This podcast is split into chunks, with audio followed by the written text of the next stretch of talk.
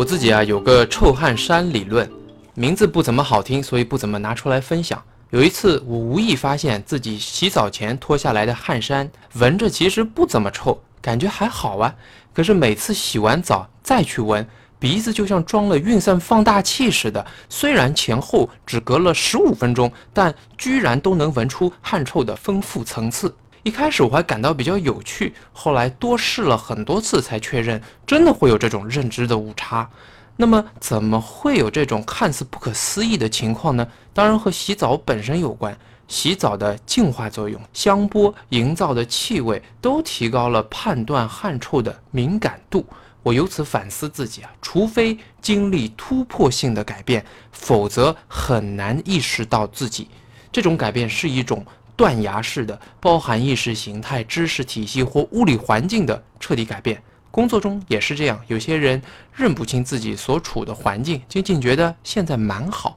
这一点也不奇怪，因为他正穿着臭汗衫，还没洗澡呢。而高明的人总是无比谦虚，因为他并不放弃任何被洗澡的机会。